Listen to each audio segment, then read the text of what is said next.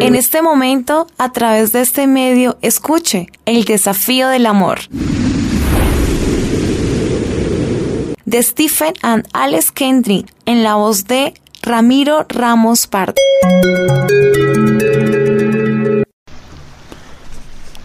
Hacer cada día los desafíos como se están sugiriendo, esto traerá bendición y calidez a tu matrimonio.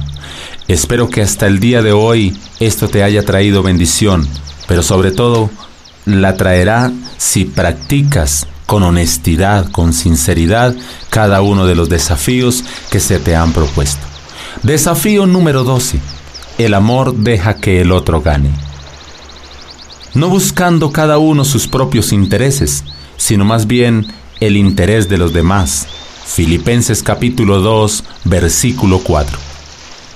Si te pidieran que nombraras tres áreas en las que tú y tu cónyuge no concuerdan, es probable que pudieras hacerlo sin pensar demasiado. Quizás hasta podrías confeccionar una lista de las 10 cuestiones más importantes si te dieran minutos adicionales. Y lamentablemente a menos de que alguien en tu hogar comience a ceder un poco, estos mismos problemas seguirán surgiendo. Por desgracia, la obstinación viene en todos los modelos, de esposos, pero también de esposas. Defender tus derechos y tus opiniones es una parte esencial de la naturaleza y de tu modo de ser. Sin embargo, es perjudicial dentro de una relación matrimonial y quita tiempo y productividad. Además, puede generar una gran frustración a los dos. Es verdad, ser obstinado no siempre es malo. Vale la pena defender y proteger algunos asuntos, Nuestras prioridades, nuestros valores morales y la obediencia a Dios deberían protegerse con gran esfuerzo. Sin embargo, demasiadas veces discutimos por temas muy insignificantes como el color de la pintura para la pared o la elección de restaurantes. Por supuesto, otras veces lo que está en juego es mucho más importante. Uno quiere más hijos que el otro, uno desea irse de vacaciones con otros familiares, el otro no. Uno cree que es hora de buscar ayuda profesional para el matrimonio o de participar más eh, yendo a la iglesia y el otro no. Aunque quizás estas cuestiones no afloren todos los días, vuelven a salir a la superficie y no terminan de desaparecer. Parece que nunca te acercaras a una solución o a un acuerdo. Se aferran cada vez más a su postura individual. Es como conducir con el freno de mano puesto. Solo hay una manera de salir de puntos muertos como estos, y es encontrar una palabra opuesta a la obstinación, una que mencionamos antes cuando hablamos sobre la amabilidad. Se trata de la disposición es una actitud y un espíritu de cooperación que debería impregnar nuestras conversaciones. Se parece a una palmera junto al océano que soporta los vientos más fuertes, que sabe cómo doblarse con gracia. Y el mejor ejemplo es Jesucristo, como lo describe Filipenses capítulo 2 versículo 11. Sigue la evolución de su amor abnegado.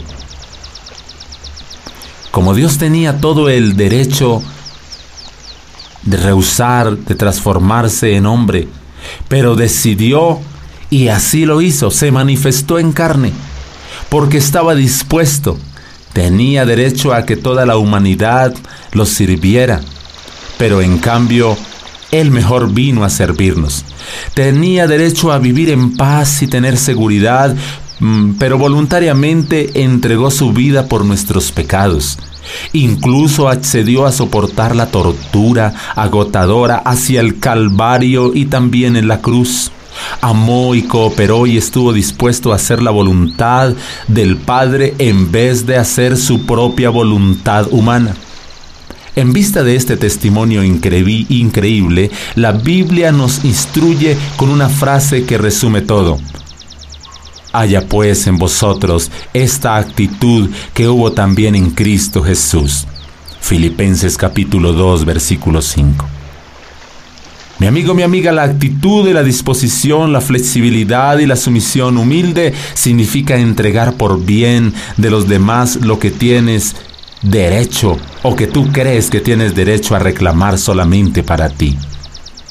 Lo único que necesita para que tus peleas actuales y continúen o desaparezcan o permanezcan, quizás los dos atrincherados e inflexibles, pero cuando uno de ustedes dice, estoy dispuesto a hacer las cosas a tu manera, en esto la discusión fulminantemente terminará. Y aunque llevarlo a cabo quizás te cueste algo de orgullo e incomodidad, has hecho una inversión amorosa y duradera en tu matrimonio. Bueno, pero quedaré como un tonto. Perderé la batalla. Perderé el control en realidad ya has quedado como un tonto al ser cabeza dura y negarte a escuchar. Ya perdiste la batalla, dándole más importancia al problema que a tu matrimonio y a lo que tu cónyuge desea.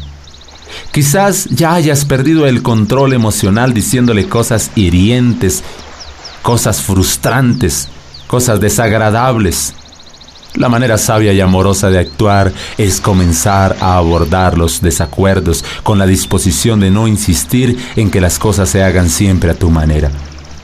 No quiere decir que tu cónyuge siempre tenga la razón o sea el que más sabe del tema, sino que eliges considerar seriamente su preferencia como una forma de valorarlo. Es más, tu disposición a considerar puede hacer que el otro baje la guardia y también recapacite. El mejor consejo del amor viene de la Biblia. La sabiduría que es de lo alto es primeramente pura, después pacífica, amable y benigna. Santiago capítulo 3, versículo 17.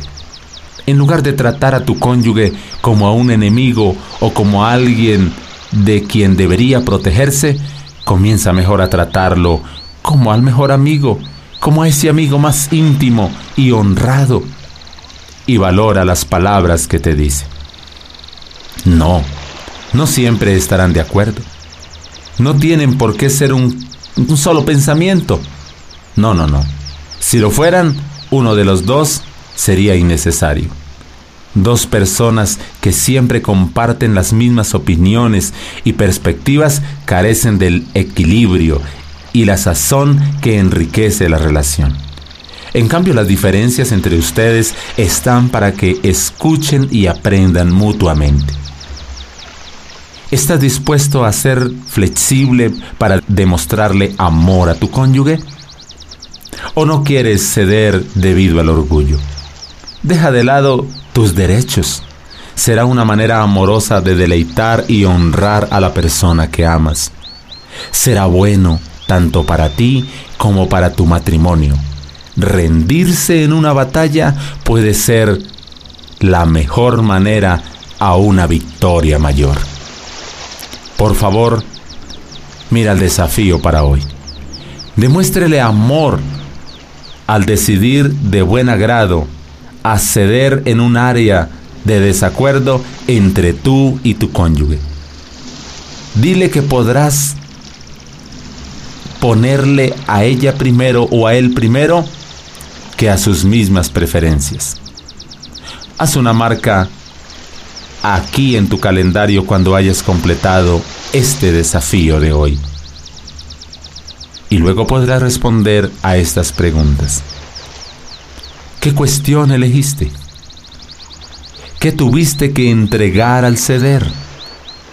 ¿Cómo te ayudará esto en el futuro de tu matrimonio? Si es posible, cuando de vosotros dependa, estad en paz y con todos los hombres. Romanos capítulo 12, versículo 18.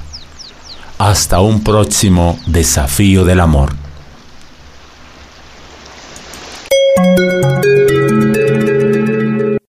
hemos presentado El desafío del amor. Son 40 capítulos. Escúchalos todos a través de este medio. Un desafío que cambiará positivamente su matrimonio. Lo posible, agradece a este medio por transmitir el desafío del amor.